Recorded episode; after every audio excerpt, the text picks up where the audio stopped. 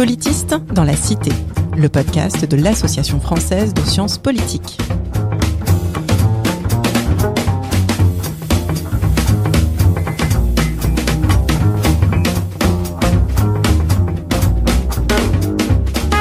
Bonjour et bienvenue dans Politiste dans la Cité, le podcast qui vous parle des sciences du politique et de leur contribution à la vie politique en France et à l'étranger. La science politique, c'est une discipline, des concepts, des controverses, mais c'est aussi, et peut-être avant tout, un métier fait par des enseignantes chercheuses et enseignants-chercheurs qui œuvrent au quotidien à produire et à transmettre des savoirs sur la manière dont le pouvoir est façonné, légitimé, mis en œuvre, contesté, hier comme aujourd'hui. Je suis Marie-Clouy et aujourd'hui, j'ai le plaisir de m'entretenir avec Alexandre Désé pour parler d'extrême droite, de sondage et de liberté académique. Bonjour Alexandre Désé. Bonjour Marie-Clouy. Alexandre Désé, vous êtes maître de conférence en sciences politiques à l'université de Montpellier où vous dirigez le département de sciences politiques et vous êtes rattaché au CEPEL, le Centre d'études politiques et sociales. Vous êtes un spécialiste des partis politiques et notamment des partis politiques d'extrême droite en Europe, tel auquel vous avez consacré votre thèse soutenue en 2008 à l'Institut d'études politiques de Paris et qui s'intitulait Idéologie et stratégie partisane, une analyse du rapport des partis d'extrême droite au système politique démocratique, le cas du Front National, du Movimento Sociale Italiano, désolé, je n'ai pas fait italien, et du Vlaamsblok. Une thèse que vous aviez réalisée à l'époque sous la direction de Pascal Perrineau.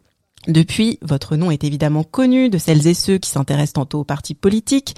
Ici, je citerai notamment l'ouvrage que vous avez co-dirigé avec Johan Ocant et Nicolas Sauget sur les systèmes de partis aux presses de Sciences Po en 2010, comme de ceux qui travaillent sur le Front National. Là, je mentionnerai un autre ouvrage collectif que vous avez co-dirigé avec Sylvain Crépon et Nona Mayer et qui s'intitule Les faux semblants du Front National, toujours aux presses de Sciences Po en 2015, et puis d'autres articles que vous pouvez retrouver dans la page dédiée à l'épisode. En 2021 et 2022, vous publiez respectivement Au nom du peuple, Idées reçues sur le populisme avec Emmanuel Rangout et Umberto Cuccetti et surtout l'ouvrage 10 leçons sur les sondages politiques chez Debook, dans lequel vous avez réactualisé pour le grand public la critique des sondages d'opinion dont raffolent pourtant, et de manière parfois dangereuse, nos dirigeants et nos journalistes. Cette critique n'a pas été du goût de tous puisqu'elle vous a valu d'être la cible d'attaque de la part d'un institut de sondage et pas des moindres puisqu'il s'agit de l'IFOP suite à la critique que vous aviez émise sur la méthodologie d'un sondage produit par ce même institut et on y reviendra longuement dans cet épisode car cette attaque de l'IFOP s'est déroulée, se déroule toujours sur le plan judiciaire et pose du coup de manière très préoccupante pour nous politistes la question des libertés académiques. Alexandre Désé, je vous remercie donc d'être avec nous pour parler de tout cela en présentiel et non pas depuis Montpellier par Zoom. Et je commence donc par la question rituelle. Qu'est-ce que cela signifie pour vous être un politiste dans la cité?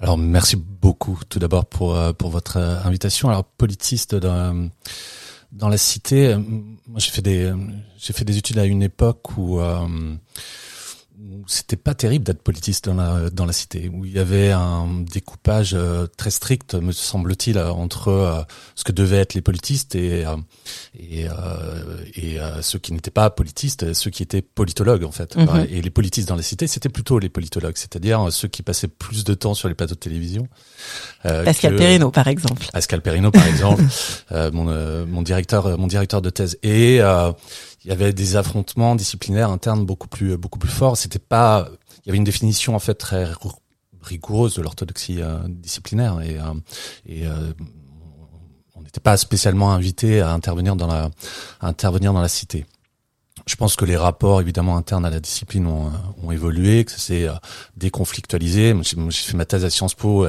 On était plutôt assimilés à des politologues et on était euh, souvent en conflit avec euh, avec nos camarades de, de Paris 1 qui étaient considérés comme des politistes. Bon, j'ai l'impression que la, la, la- discipline s'est un peu homogénéisée de ce point de vue-là et que le, le- qu'on est tous devenus euh, des politistes et que en même temps, euh, euh, disons que les choses ont évolué et qu'il est beaucoup plus facile maintenant d'intervenir dans euh, dans dans la cité. Alors moi comment comment j'en suis venu à intervenir dans dans la cité? C'est- raison des travaux que je, réalisais sur euh, sur le Front National et ce qui m'a assez euh, rapidement surpris, c'est euh, le décalage entre ce qu'on pouvait dire du Front National dans, la cité. Alors, la, cité, ça désigne quelque chose de très large ici, mais disons dans les dans l'espace social, notamment l'espace l'espace médiatique, l'espace l'espace politique.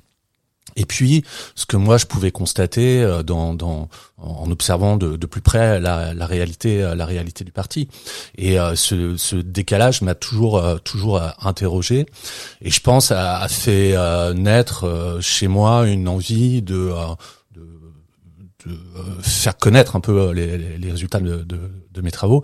J'étais très euh, disons enfin interloqué euh, dans les années 2000 par euh, par le par un certain nombre d'enquêtes sondagères qui étaient réalisées sur sur le FN et je je, je m'y retrouvais pas je m'y retrouvais pas du tout et donc je crois que la première fois où j'ai pris position, c'était dans les dans les colonnes de, de Libération à propos du baromètre d'images qui était réalisé sur le FN. Il y a il y a, il y a qu'un parti en France qui qui fait l'objet d'un baromètre d'images réalisé par un institut de sondage chez le Front National. Alors ça en dit long sur les sur la, la, la enfin l'aspect l'aspect euh, rentable en fait de mm. l'objet euh, d'un point de vue euh, d'un point de vue médiatique et je trouvais que voilà les résultats qui étaient donnés dans ce baromètre tendaient à gonfler la réalité du, du FN et en tout cas pas du tout pas du tout à la ressembler quoi. Pour, les profanes un baromètre d'image c'est Alors un baromètre d'image c'est un c'est une enquête en fait qui est réalisée depuis depuis les années 80 à peu près sur sur l'image du Front national donc toute une batterie de questions qui sont euh, euh posés euh, régulièrement de manière annuelle, à peu près au mois de janvier, euh, février, et les résultats sont généralement commentés dans les colonnes du Monde, puisque le Monde mm. est un est un partenaire de, de l'institut qui réalise qui réalise ce, ce baromètre. Donc donc voilà, à partir de ce moment-là, je suis venu à à me dire qu'il était possible en fait d'intervenir dans, la cité et peut-être euh, d'apporter euh, quelques éclairages en fait sur euh, sur sur le FN. C'est un parti très très particulier hein, qui, est vraiment au cœur de, de toutes les attentions politiques, médiatiques notamment, et qui fait l'objet d'un certain nombre de représentations complètement fantasmagoriques. Hein. Enfin, on, on, dit à peu près tout et n'importe quoi sur sur le sur le FN. Et de fait, euh, en, en, s'exposant en fait dans la cité, on finit par être euh, sollicité. Donc j'ai été invité à intervenir euh, à droite à gauche, dans, enfin dans des partis, pas mal sollicité par des partis de gauche notamment, des syndicats, des associations, euh, des parlementaires, des ministères, même le président de la République. On a été convié avec Nona Meyer et Nicolas Lebourg entre autres, qui sont deux autres spécialistes de, l'extrême droite à, un déjeuner avec François Hollande en 2017 à quelques mm. à quelques semaines du, euh, du premier tour. Donc euh, voilà, pour moi, le, être politiste dans la cité, c'est ça, c'est vraiment aller porter euh, ce qu'on sait en dehors de, du champ strictement strictement académique. Et je pense que j'ai fini par être attaché à ce principe de diffusion en fait des connaissances au-delà du public euh, restreint des étudiants, même si je considère qu'on est déjà politiste dans la cité quand on s'adresse à des euh, à des étudiants, ce qui fait que j'ai élargi encore ce genre de démarche euh, à des lycées. Enfin, il m'arrive d'intervenir comme un certain nombre d'entre nous dans des lycées mhm. pour présenter mes travaux ou parler de sciences politiques plus plus généralement, des écoles primaires pour expliquer ce que c'est que ce que c'est que la politique. Et c'est sans doute un peu dans cette même veine que je me suis mis à écrire des ouvrages qui étaient destinés au grand public et, euh, et je, je, trouvais que c'était là encore une fois que c'était un, non seulement intéressant du point de vue euh, euh, de, de, rapport au savoir et rapport à la restitution du savoir. Et ça me semblait important par ailleurs sur un certain nombre de points, encore une fois, d'essayer de, bah, de, de, faire le métier de politisme dans la cité, c'est-à-dire un travail pour moi de, de rupture des évidences, mmh. enfin de, déconstruction des évidences, déconstruction des croyances. Pour moi, c'est ça qui est fondamentalement au cœur de, au cœur de mon métier en tout cas démonter euh, des idées reçues donc sur le Front National, euh, ça nous amène aussi à, peut-être à s'interroger sur le choix de, de, votre objet, donc que vous avez beaucoup euh, que vous avez beaucoup travaillé. Alors je l'ai dit aussi dans une perspective comparée. Alors j'ai plusieurs questions là-dessus. Bon, déjà, qu'est-ce qui vous a peut-être amené à, à, travailler sur ce sujet? Et je dirais même à travailler sur un sujet donc comme vous l'avez dit, tout le monde parle. J'avais déjà un peu posé cette question à Nona Mayer qui était intervenue dans ce podcast. Comment est-ce qu'on se démarque? Comment est-ce qu'on se nourrit dans un sujet qui est qui est tellement euh, travaillé, mais comme vous le dites, dont on voit aussi qu'on a l'impression finalement que personne n'a rien appris si on si on voit l'actualité. Euh, euh, politique. C'est une des propriétés de la recherche sur le Front National, c'est qu'elle est Rassemblement National, c'est qu'elle est très faiblement cumulative en fait. Hmm. Et donc quand on regarde la littérature qui a été produite au cours de ces 40, euh, 50 dernières années. Effectivement, on a l'impression de, de, relire toujours un petit peu la, la même chose à, à, propos de à propos de ce parti. Alors moi, j'ai commencé euh, j'ai commencé à travailler sur le Front National euh, au début des années 90, hein, donc à une époque où on travaillait où il y avait déjà beaucoup de travaux sur le FN, mais mm. où quand même l'objet était encore à à défricher. Mhm. Et euh, bah, comme beaucoup d'entre nous, j'imagine, je, suis arrivé à cet objet un peu par euh, par hasard. Il y a une phrase de Bernard Pudal que j'aime bien. Il dit euh, le, le, choix d'un objet d'étude ne s'effectue euh, pas dans l'éther scientifique. Alors alors pour moi, mais absolument pas. En fait, c'est très simple. C'était en 92, 93. J'habitais à Reims. Je, suis parti me balader. Quand je suis rentré chez moi, il y avait un meeting du, du Front National en dessous de mes fenêtres. Jean-Marie Le Pen avait convoqué ses troupes devant devant la cathédrale de Reims. Et il se trouve que j'habitais un appartement qui qui vraiment surplombait en fait le parvis là où ce, ce meeting avait été organisé. Donc il a fallu que je rentre chez moi, donc que, que je traverse le, le cortège de militants euh, frontistes qui était qui était euh, très remonté parce que le euh, Jean-Marie Le Pen n'avait pas pu en fait euh, s'installer directement sur le Mm. parvis de la, la- la cathédrale, donc on sentait une tension. euh, c'est mon premier rapport à l'objet, donc Mm. qui, qui, qui disait déjà quelque chose en fait de, de, de ses propriétés. Bref, je finis par, euh, par arriver chez moi et je j'habitais au deuxième étage et j'ouvre mes fenêtres et euh, je vois les militants en dessous très très très remontés et, et, des heures euh, interviennent. Alors j'étais encore avec mes j'habitais encore chez mes parents à cette époque-là et donc on essaye d'intervenir pour pour demander aux militants frontistes de, de d'arrêter et, et en fait on, on se reçoit des insultes euh, Mhm. et donc on est obligé de fermer les fenêtres. Enfin bref. Et il se trouve qu'à cette époque-là, j'étais en, en licence d'histoire. J'ai commencé par des études d'histoire et qu'on devait rendre un travail euh, à partir de matériaux iconographiques parce que j'avais un, un prof d'histoire qui moi me passionnait. C'est vraiment celui qui m'a qui m'a emmené vers les sciences sociales en fait, qui s'a- qui s'appelle Philippe Buton, un spécialiste de de, de, de l'histoire du Parti communiste français notamment. Et il nous faisait un cours sur le PCF à travers l'iconographie, à travers les affiches. Et on, j'étais absolument passionné par par par, par son approche. Et c'est, c'est lui qui m'a amené également vers vers l'image.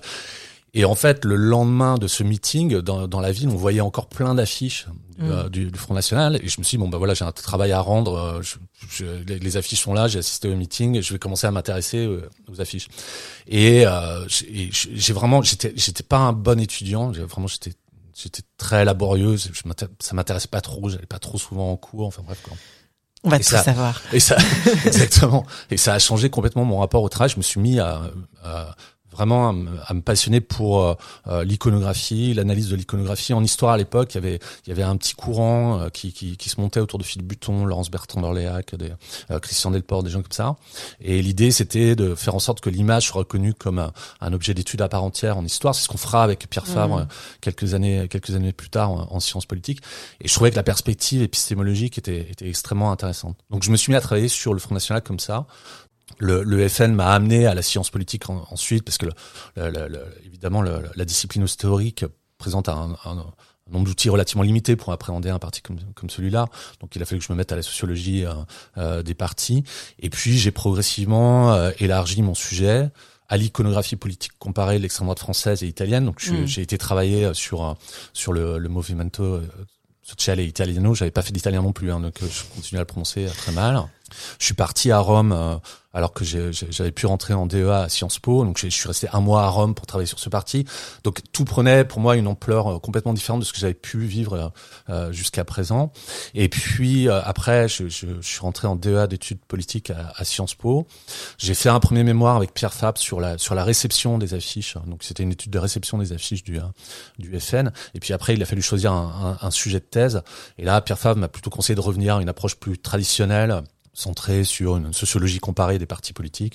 J'ai choisi le FN, le MSI, puis j'en ai ajouté un troisième, qui était le, le Flamsblock, qui est devenu euh, euh, le Flamsbelang. Et là, à cette époque-là, il commence à avoir une littérature extrêmement importante hein, sur euh, sur euh, sur euh, sur l'extrême droite. Et donc, moi, j'ai choisi de de- d'essayer de- de- d'avoir une vraie approche comparative. Mm. C'est les, approches comparatives dans la littérature anglo-saxonne qui est dominante sur l'extrême droite, c'est plutôt des compilations de monographies. Donc là, j'ai essayé de croiser euh, euh, les parties en continuant à travailler sur l'iconographie, mais à partir d'autres euh, euh, d'autres sources, en rompant également avec les approches un peu euh, macroscopiques, étiologiques euh, de- dans la littérature, en toujours centré un peu sur les causes du phénomène et rarement sur le phénomène en tant que tel. Et donc, je me suis concentré effectivement sur cette question du, du rapport contrarié au sein de, au sein du FN entre une aspiration à rentrer dans le système et, Mm. et une tendance à critiquer ce système, essayer de comprendre comment des partis anti-système évoluent dans un système politique. Après, après la soutenance de ma thèse en 2008, j'ai, j'ai arrêté de travailler euh, spécifiquement, enfin, en faisant du terrain, c'est-à-dire la, la- fin de la thèse, l'entrée dans la carrière, euh, le poste de maître de conf que j'ai eu à, à Montpellier, euh, mais vraiment un coup d'arrêt, euh, possibilité pour moi de faire du terrain. Et donc, je commence à travailler sur euh, euh, l'EFN, mais à travers les médias, à travers les sondages. voilà. Vous avez montré comment le, le, le FN était venu à vous, en tout cas était venu euh, sous, sous vos fenêtres. En vous écoutant, on n'a pas non plus l'impression que vous aviez un engagement euh, militant. euh, alors, ma question, c'est comment euh, est-ce qu'on peut travailler un peu, voilà, innocemment sur le sur le Front National. En fait, derrière ça, c'est la question aussi de la neutralité axiologique. Et puis, est-ce que votre perspective comparative vous a un peu fait changer vo- votre vue sur ce parti ou pas? Alors, le, le rapport à la neutralité axiologique, j'étais pas engagé politiquement, j'avais des, des, des convictions politiques plutôt euh, plutôt de, de gauche. Et effectivement, quand euh, enfin quand j'ai traversé euh, ce, ce meeting, j'ai senti quelque chose en moi monter de l'ordre de l'ordre de, de, de la colère. Mais enfin, je c'est quelque chose que je pense avoir toujours réussi à, à maintenir à distance dans dans dans mon rapport à, à l'objet. Euh, je, je me souviens de, de- ça, c'était ma première rencontre avec l'extrême droite, mais la, la première rencontre avec mon terrain spécifiquement euh, a, généré chez, a généré chez moi quelque chose de, le- de leur, enfin, ça me paraissait complètement improbable que je, que je sois tout d'un coup au milieu du FN, de ses dirigeants, de ses militants, euh, de ses sections, de ses archives, etc., etc. Et en fait, ça, je trouve que le, on, on peut toujours disserter sur sur euh, enfin ce que c'est qu'une posture d'empathie, Oui. euh, l'adoption de, de, de- d'un rapport distancié à l'objet, etc. Mais tant que pratiquement on l'a pas éprouvé, c'est, très compliqué. Et moi, c'est en l'éprouvant en pratique que, que j'ai senti que il y avait quelque chose également qui rentrait en moi, de l'ordre de la distance, de l'ordre de, enfin, je, je me sentais ailleurs, comme, euh, je sais pas comment, euh, comme, euh, euh, comment. Comme si j'étais suspendu en fait, comme Mm. si j'étais en mesure d'observer à peu près ce qui ce qui se passait. Hmm. Et effectivement, je me souviens des premiers entretiens que j'ai fait avec les responsables du parti. Ça m'a, ça m'a jamais vraiment posé de problème. Enfin, j'ai j'ai l'impression de, de devenir un autre. Enfin, Mm. on est un peu, on est dans un tel état de concentration en fait qu'on est sur autre chose Ouais. que sur la question du rapport à, à ces jugements de valeur, à ces valeurs, à ces, à ces, à ces principes. Moi, j'ai jamais trouvé vraiment que travailler sur le FN ou c'est les partis d'extrême droite, c'était quelque chose de difficile.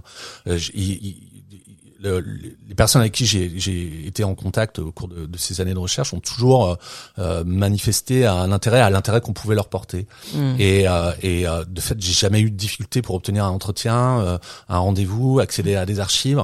Et euh, on sentait même chez euh, chez les responsables ou les militants du FN une, une envie de parler. Enfin, j'ai j'ai rarement senti de de, de, de sentiment d'hostilité, euh, de sentiment d'hostilité à, à, à mon égard.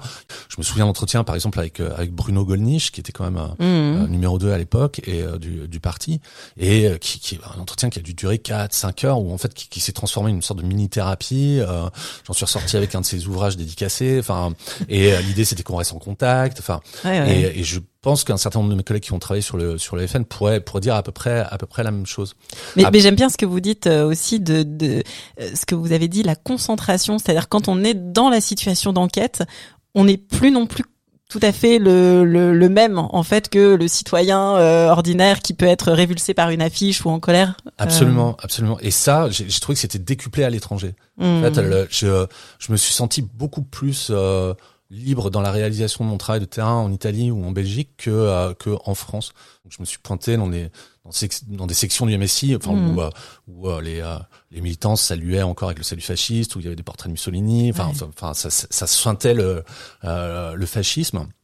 Mais je sais pas, c'est comme si euh, là, y, il y avait encore quelque chose d'autre qui se passait et qu'on était de, de, de normes de présentation auxquelles on se on s'ajuste sans doute davantage quand on fait un terrain français.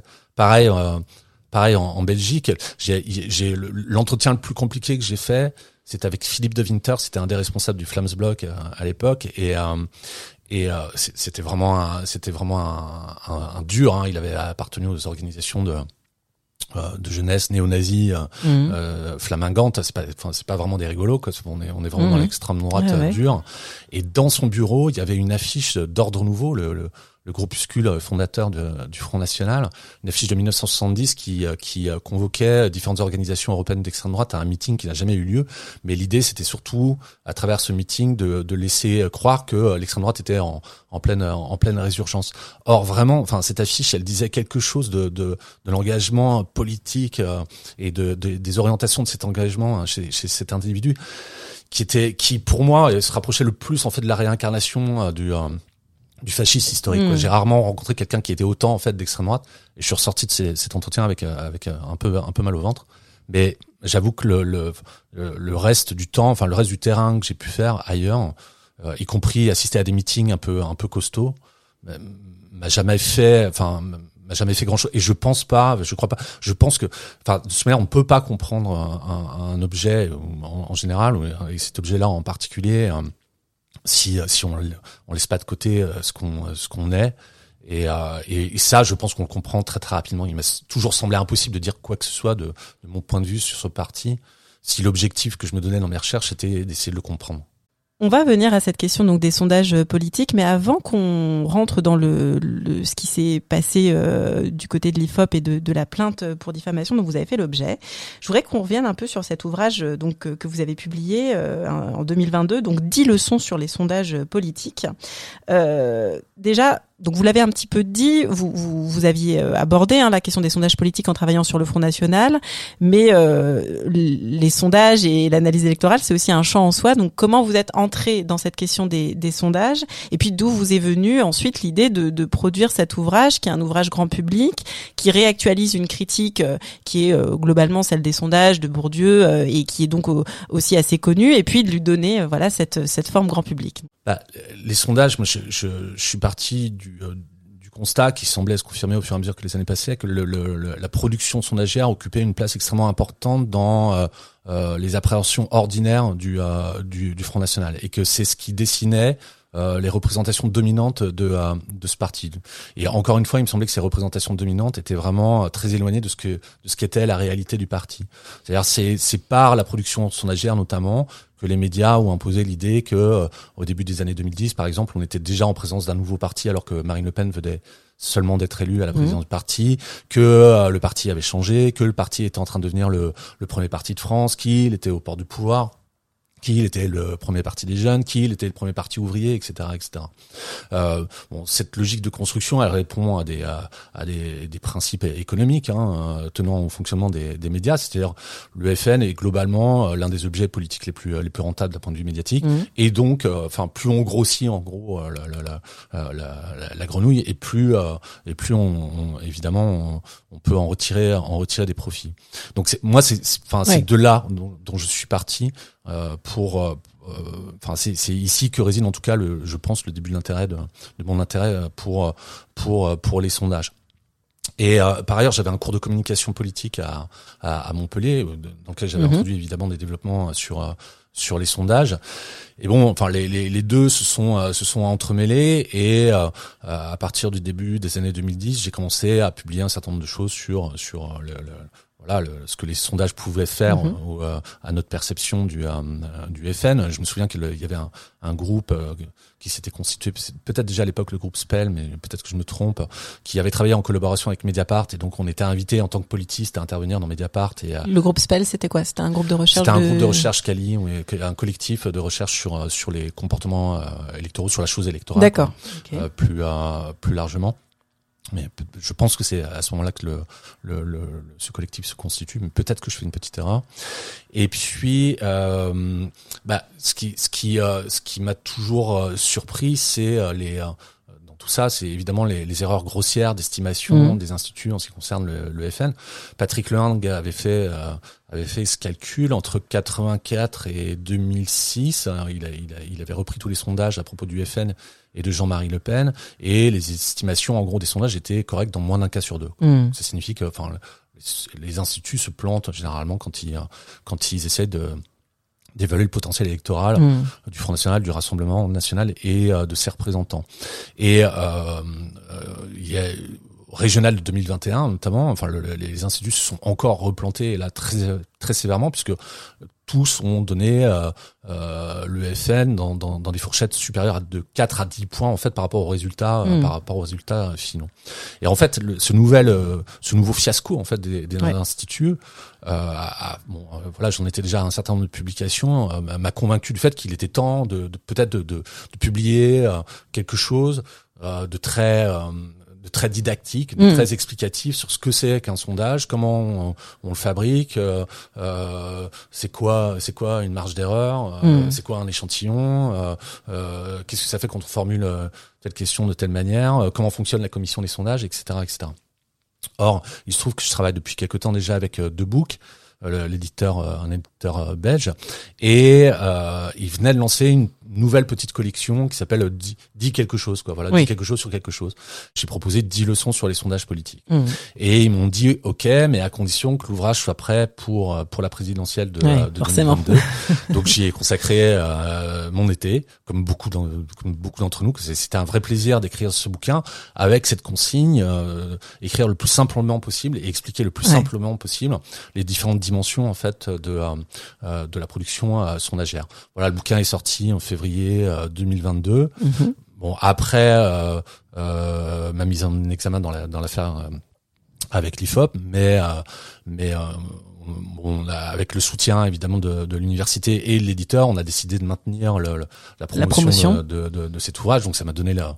Là, je, suis retourné dans les médias. Je, je le fais pas tout le temps, je le fais par séquence. Oui. Parce que, enfin voilà, je, je, en plus, je, je suis pas forcément à l'aise avec l'idée de parler tout le temps, enfin de s'exposer, euh, enfin dans les médias. Mais là, l'idée c'était vraiment d'intensifier le travail et de d'aller d'essayer de parler le plus fort possible euh, sur sur les problématiques euh, sondagières. Voilà. Et bon, je, c'est toujours la question est que dans quelle mesure ça impacte? On, on sent qu'il y a toujours un intérêt, mais enfin très peu d'effets finalement euh, en définitive sur l'évolution des pratiques. Est-ce que ça aide d'être un enseignant pour écrire ce genre d'ouvrage, à votre avis? Oui, absolument. Ouais, tout à fait. On voit bien que, enfin, d'abord, je pense qu'on progresse constamment dans, dans, mm. dans l'écriture et dans l'enseignement, et toujours dans un. Et je pense qu'on maîtrise euh, d'autant mieux progressivement les différents registres d'expression sophistiqués dans un colloque et et, et, et, pédagogique dans, dans, dans un cours. Mais c'est vrai que là, j'avais quand même une partie, une partie de ce bouquin était déjà euh, euh, formalisée à travers mes enseignements. Et donc, je, je, je, savais à peu près comment je devais parler ou comment je hmm. devais écrire pour m'adresser simplement en fait sur euh, au public sur le sujet. Et, le, et le, c'était vraiment, enfin voilà, on l'a mis sur la quatrième de couverture. C'était vraiment un ouvrage à destination du grand public. Hmm. Et donc, c'était pas particulièrement difficile pour vous ce changement de registre, de vous adresser vraiment dans un langage simple, comme vous avez dit, à un, grand public? Non, alors moi, j'ai, euh, la, rupture pour moi, enfin en, termes de, en termes d'écriture, c'est c'est le moment où pour financer ma thèse, je rentre euh, comme salarié dans un cabinet de conseil ah, qui était à l'époque dirigé par euh, par Jean-Louis Messica, et il me demande une, je, je, faisais un peu de sémiotique, donc il me demande une première note d'analyse comparée sur les unes de journaux français, et donc je lui rends un rapport et lui corrige ce rapport, il me le remet, en fait tout est des rouges. D'accord voilà, voilà comment il faut faire maintenant. D'accord. Et donc la, simplification euh, de, de l'écriture est venue à ce moment-là. Après, j'ai rédigé ma thèse, des articles qui sont parus dans les revues, des, des, des bouquins de, de, sciences politiques. Euh, mais mais c'est à ce moment-là où j'ai appris, je crois avoir appris à écrire plus simplement en tout cas. On va on va y venir justement sur euh, sur euh, ce qui s'est passé donc dans le contexte hein, du coup donc pas suite à la publication de cet ouvrage mais dans le contexte de votre travail sur euh, les sondages d'opinion. Donc je le rappelle vous avez fait l'objet d'une plainte pour diffamation une plainte qui émanait de l'IFOP suite à une critique que vous aviez fait d'un sondage qui avait été réalisé par cet institut. Donc pour rappel c'était un sondage qui traitait du rapport des musulmans à la suite de l'attentat du 7 janvier 2015 contre la rédaction de Charlie Hebdo et selon lequel un quart des musulmans de moins de 25 ans ne condamneraient pas les attentats vous aviez critiqué ce sondage en disant, entre autres choses, hein, mais là je reprends ce qui était sorti plutôt dans la presse, qu'il n'avait aucune valeur. Alors, on va on va revenir sur ce moment-là euh, parce que bon, moi, je pense que c'est pas anodin et je pense que c'est vraiment très important qu'on en parle dans le cadre de, ce podcast parce que autant on a l'habitude de voir la parole des, des, sciences sociales décrédibilisées, on l'a vu hein, même jusqu'au plus haut niveau. Par contre, que ça se déroule sur un terrain judiciaire, c'est quand même plus rare. Alors, il y a, y a, eu des cas, il y a eu des précédents. On parlait euh, entre nous euh, de, du cas d'Alain Garrigou. On pourra revenir sur ces cas. Bon, déjà, euh, comment vous avez réagi au moment où, euh, vous avez été euh, mis au courant de, cette plainte? Qu'est-ce que vous avez pu mobiliser rapidement comme moyen de, défense? Quelles ont été les, réactions et est-ce que vous avez tout de suite bénéficié d'un soutien de votre communauté? Alors je j'étais chez moi en train de en train de travailler et le, le facteur sonne à la porte et m'amène un courrier voilà et dans ce courrier il y avait un avis préalable de, de mise en examen et euh, j'ai lu la plainte, j'étais très étonné. Alors je, je, euh, je l'ai dit, j'enseigne notamment les sondages aux étudiants. J'ai cru que c'était une blague. Hein, de, vos étudiants. Absolument. il y avait des, il y avait des fautes d'orthographe dans la plainte. Euh, je trouvais que, je trouvais que le, le, papier était pas très bien fait. Je me suis dit, ça, ça doit être, voilà. Bon, j'ai rapidement compris que c'était pas du tout une plaisanterie. Et de fait, je, je, je ça fait une sensation extrêmement étrange de, de se retrouver mise en examen. La mise en examen est en plus automatique avec ce genre de procédure.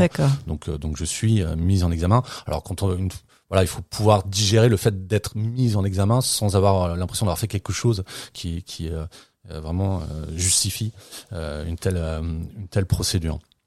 Après, je, je j'ai j'ai immédiatement passé un certain nombre de, de, de, coups de fil, notamment au doyen de, de, ma faculté, mhm. et, euh, et qui m'a mis en relation avec un avocat, d'accord, qui s'appelle Maître Mendel, qui est un spécialiste du droit de la presse, et euh, et cet avocat m'a rassuré euh, très rapidement sur le sur la teneur de, de, de mes propos. Mm-hmm. Voilà, et m'a demandé surtout, enfin, de, de, de, de rester strictement pour l'instant sur le terrain judiciaire, c'est-à-dire, moi, j'ai j'ai passé, j'ai reçu la, j'ai reçu l'avis la, préalable de mise en examen le, le vendredi et j'ai passé 48 heures à écrire un argumentaire. D'accord, de, défense. Et c'est ce qui m'a, enfin voilà, je, je, crois que j'avais besoin de ça. Voilà, mm. je, je l'ai envoyé à, à, à, mon avocat qui m'a dit non, enfin on va maintenant, c'est, enfin ça, ça, pour l'instant ça ne concerne pas euh, ces, ces aspects-là. Et en fait, depuis ce moment-là, enfin le, le, il y a une sorte de, de, de quelque chose de très soulageant, c'est-à-dire de, de, de, enfin, de processus de délégation.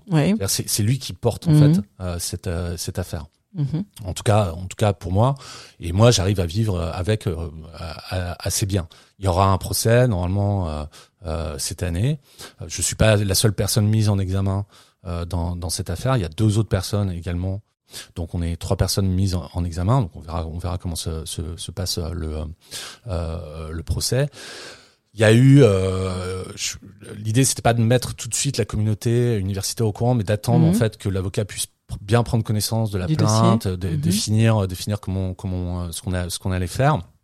À partir du moment où il, m'a donné son feu vert, j'ai communiqué autour de autour de ce qui s'était passé et là euh, enfin enfin je, je, je sais pas, il s'est passé quelque chose de très très particulier, c'est-à-dire il y a eu un soutien immédiat mm. puissant de, de, la part de la communauté euh, universitaire, euh, des instances de la FSP, notamment Frédéric Savicki, euh, du CNU, notamment Sandrine Lévesque, avec qui mm-hmm. j'étais en contact, d'un certain nombre de collègues. J'ai beaucoup échangé au téléphone avec Alain Garrigou, qui était extrêmement... Euh, Vous pourriez peut-être nous rappeler en fait Alain Garrigou pour ceux qui ne connaissent pas. Euh, avait, été, avait été poursuivi notamment par Fiducial hein, et une, une, société qui travaillait euh, notamment avec euh, l'IFOP au début des, des, années 2010. Euh, Donc en ce qui me concerne, en fait, c'est la première fois qu'un institut attaque directement un universitaire. En fait, mmh.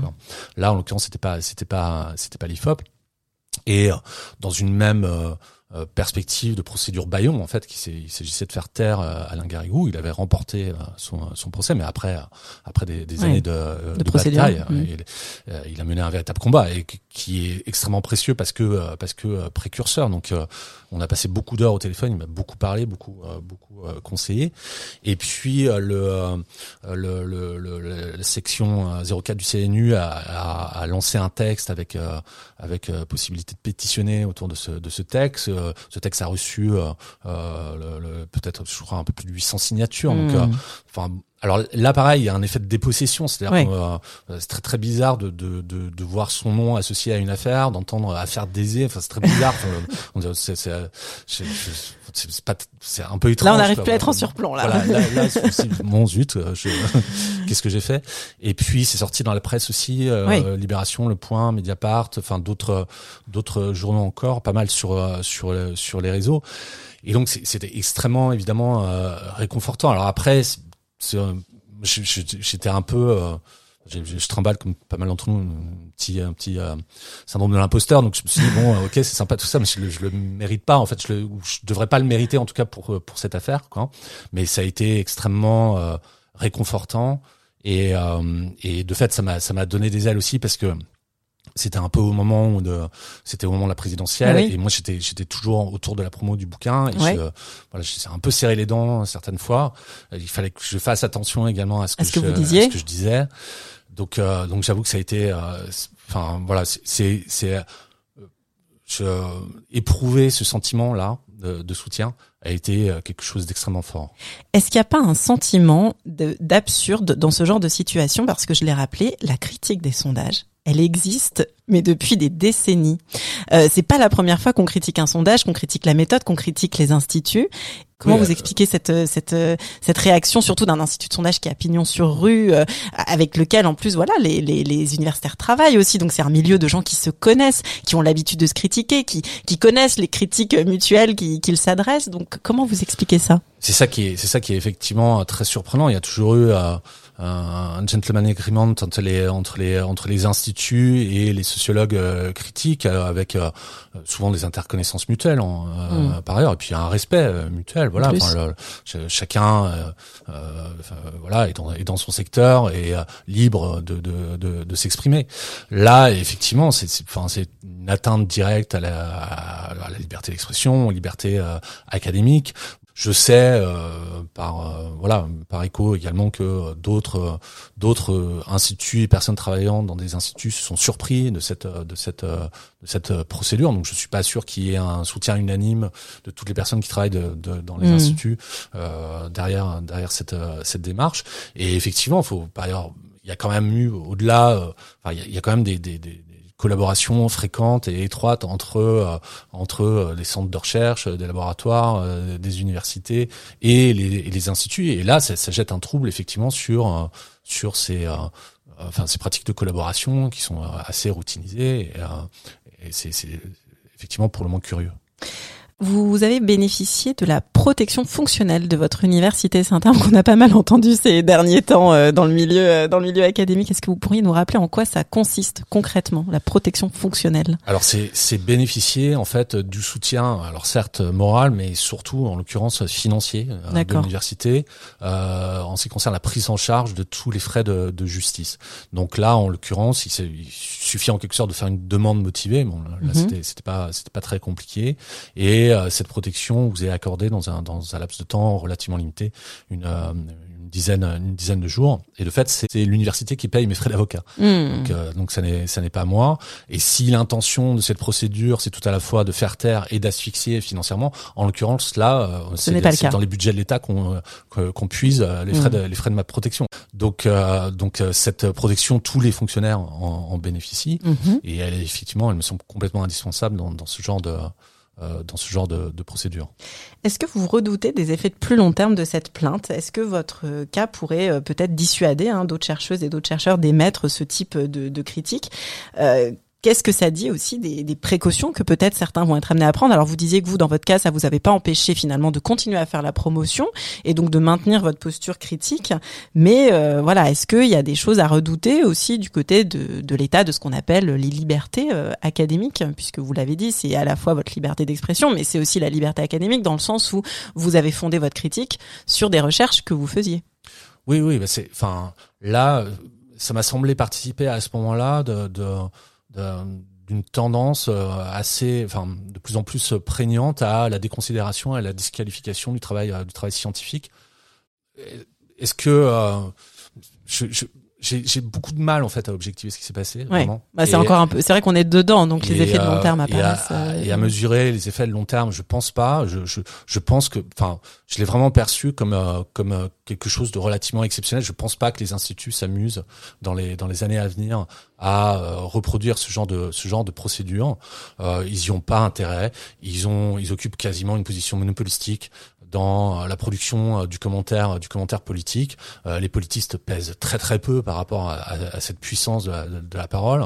je, je, je vois pas je vois pas bien l'intérêt de s'embêter avec ce avec ce genre de, de, de, procédure qui par ailleurs enfin jette sur les instituts une image très très très singulière. Enfin le, on sait que l'un des arguments sur lesquels s'est fondée l'industrie sondagière c'est participer au bon fonctionnement de la démocratie. Mmh. Euh, là, en l'occurrence, je, je, c'est quand même une, démarche, encore une fois, très très singulière au regard de, au regard de cette revendication.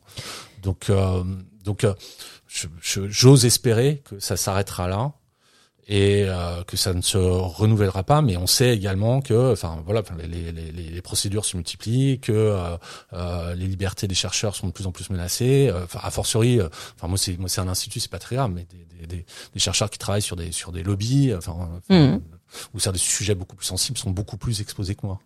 Est-ce que vous, ça vous a, alors vous avez dit que ça vous avait pas empêché de faire la promotion de l'ouvrage, mais est-ce que ça rend pas un petit peu, euh, je vais dire un peu paranoïaque euh, Donc on relit, euh, on demande, on négocie beaucoup plus avec les journalistes en amont pour être sûr que ce qu'on va dire ne va pas être mal interprété. On voit aussi qu'il y a, il y a un petit peu cette question du pacte de confiance aussi avec nos interlocuteurs. Est-ce qu'ils vont pas déformer nos propos? Est-ce que, est-ce que ça peut aussi, voilà, avoir ce type de, de biais? Ou alors finalement on pourrait considérer que c'est très bien. On a eu plusieurs intervenants euh, dans ce podcast qui ont dit que voilà, c'était indispensable de relire, que ça devait être la, la base de tout échange, qu'il fallait absolument pouvoir relire mot par mot et, et puis éventuellement, euh, voilà, euh, sinon mettre un veto sur la publication de Non, effectivement, c'est le cas. Je pense qu'il faut faire très attention à ce qu'on dit. En général, ça m'a pas rendu plus attentif, hein, que j'essayais de, j'essayais de, de l'être. Je m'efforce, je m'efforce effectivement le plus souvent de, de, de, de relire euh, les propos et donc de demander aux journalistes de, vérification de, du, enfin, du, contenu de ma parole. Et je pense qu'il faut le faire. Parfois, parfois on n'est enfin, pas forcément très clair ou ce qu'on dit n'est pas forcément bien euh, bien compris. Et euh, donc effectivement, ça me semble important d'être vigilant de ce point de vue-là.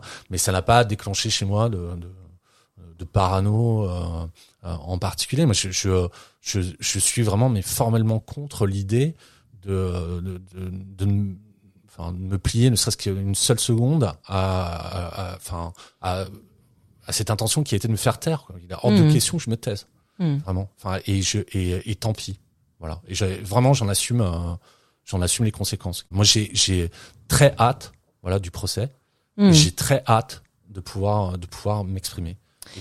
On va terminer euh, sur votre rapport au format de publication. Euh, vous dirigez une collection donc chez Debook, un éditeur belge hein, dont vous avez parlé, qui publie des, beaucoup de manuels et vous-même vous avez euh, une partie de vos publications qui adopte ce format. Alors pourquoi ce format ou ce genre éditorial qu'est le manuel? À une heure où on nous incite surtout à publier des articles en anglais dans des revues internationales à comité de lecture en peer review Pourquoi est-ce que ce format de manuel il est toujours pertinent à votre avis? Et est-ce qu'il est toujours valorisé? Alors moi, je pense qu'il est toujours pertinent. Je, je, je, j'ai profité de mon séjour à Paris pour pour me balader dans les librairies et, euh, et au rayon sciences politiques, ce qu'on voit quand même en premier lieu, et ce qu'on voit surtout d'ailleurs, ce sont ce sont des manuels. Donc je pense que ce sont des ouvrages qui restent précieux euh, pour euh, pour les étudiants. Nous, on a eu beaucoup de chance avec Johan Ocant parce que c'est à l'époque où on cherchait un éditeur pour le pour le livre sur le parti cartel mhm. qu'on est rentré en contact avec euh, deux books. Alors ils n'étaient pas du tout d'accord pour publier le livre sur le parti cartel, mais ils étaient Rien que le titre, ça fait ça fait peur. et euh, et euh, mais ils étaient d'accord en revanche pour étudier euh, l'idée du lancement d'une nouvelle collection de manuels. D'accord. Et euh, bah, on a tous été étudiants en sciences politiques et je pense qu'on a tous été frappés par la complexité, la densité euh, des, manuels qui pouvaient exister en dehors de évidemment leur, leur immense euh, qualité.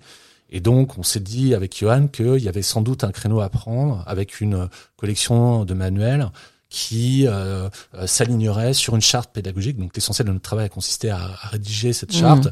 et à constituer un appareillage qui euh, permettrait aux, aux, étudiants de mieux faire connaissance avec avec la science politique.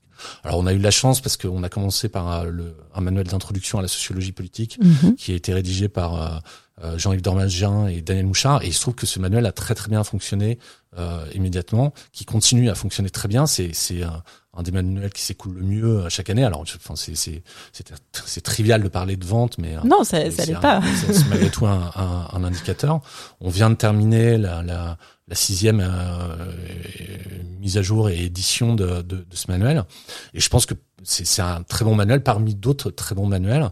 Et je en ce qui concerne, enfin moi je continue à enseigner en première année. J'aime bien le contact avec les étudiants de, de, de, première année. Est-ce que ça implique en termes de voilà d'efforts pour euh, rendre accessible euh, les savoirs les savoirs en sciences politiques?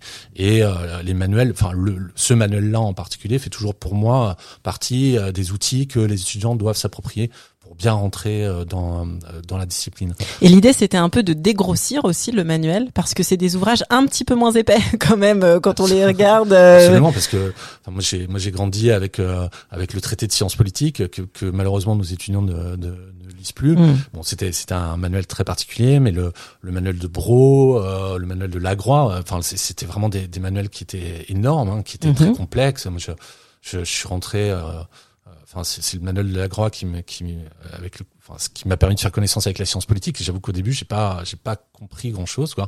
Alors, j'ai bien aimé relire ce manuel mhm. euh, après coup, mais c'est vrai que c'était, c'était des manuels qui, pour moi, manquaient en fait de, de, d'armature pédagogique, de soutien mhm. pédagogique, euh, dans lesquels c'était très difficile de rentrer. Je garde un très mauvais souvenir par ailleurs de mes premières années à la fac et euh, je, je, trouvais que le, le, le il y avait beaucoup de violence symbolique de la part de l'institution, de ceux qui la représentaient, de cette mise à distance des étudiants, là, ce savoir académique. Mm. J'ai des collègues encore qui font cours en toche, par exemple. C'est vraiment quelque chose que je pourrais, je pourrais pas faire du tout.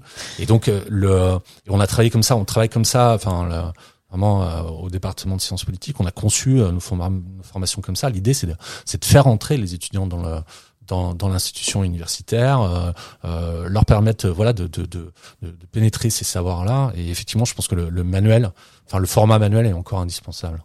C'est quoi le défi quand on dirige une collection comme ça? Parce que alors, bon, vous dites euh, finalement ça a l'air de plutôt bien se passer, ça se vend bien, finalement il y a des il y a des volontaires, mais euh, est-ce que quand même c'est euh, dans une phase quand même compliquée dans le monde de l'édition de d'éditer, enfin de diriger une nouvelle collection, c'est c'est un peu un, défi. Bah on, on, a, je pense qu'on a eu la chance d'être soutenu par par deux books, hein, le, le, hmm. le premier manuel est sorti en 2007, donc euh, c'est une, mhm. une, collection qui aura bientôt euh, finalement 20 euh, ans. Mhm.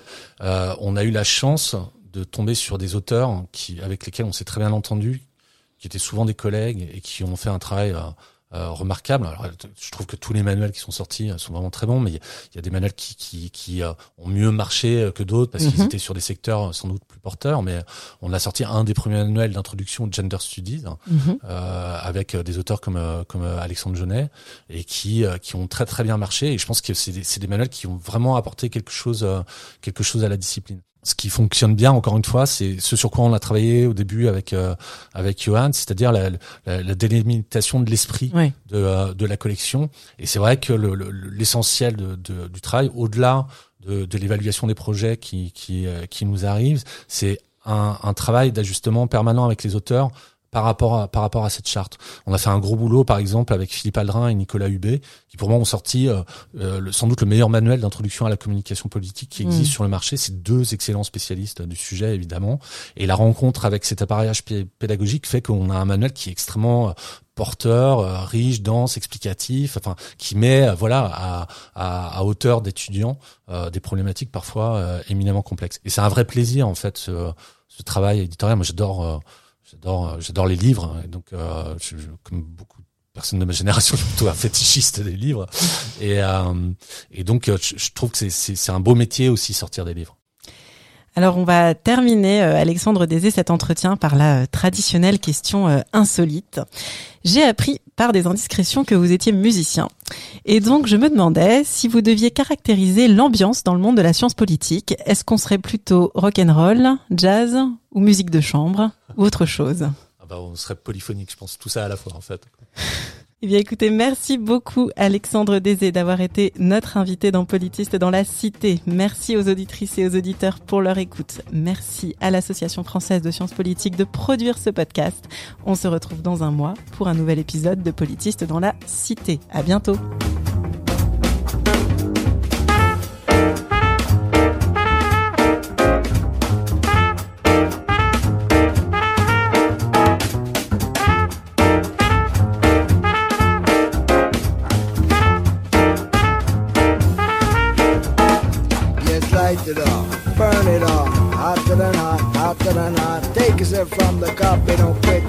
just know I'm